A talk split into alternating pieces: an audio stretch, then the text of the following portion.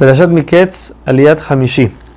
Yosef les ofrece que dejen a uno de los hermanos en la cárcel, no a todos. Todos suban a su casa, lleven comida a sus familias y después tráiganle al último hermano que falta. Cuando escucharon esto los hermanos se dieron cuenta de que por el hecho de que cuando Yosef, cuando lo vendieron, cuando Yosef les clamó que lo salven, ellos no lo escucharon, entonces por eso ahora les vino este, este problema, este sufrimiento.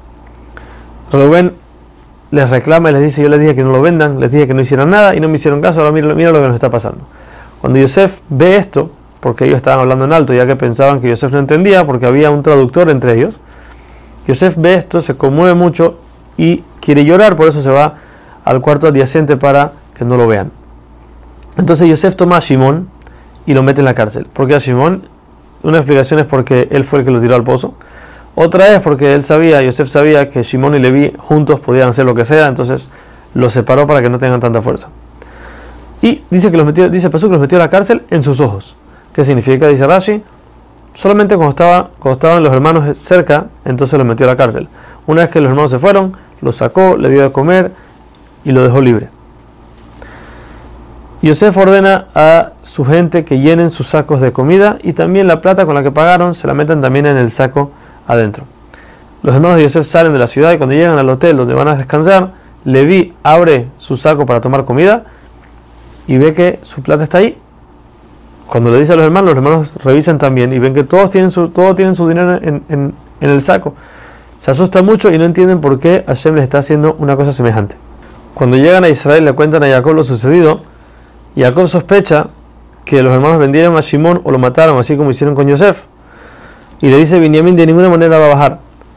Ahora, Rubén le propone al padre, ¿sabes qué? Dámelos, dame, dame a yo lo voy a llevar, y si no te lo regreso, puedes matar a mis hijos. Y Jacob le dice, eso no, sirve de nada, porque tus hijos son mis hijos, entonces no me estás diciendo nada.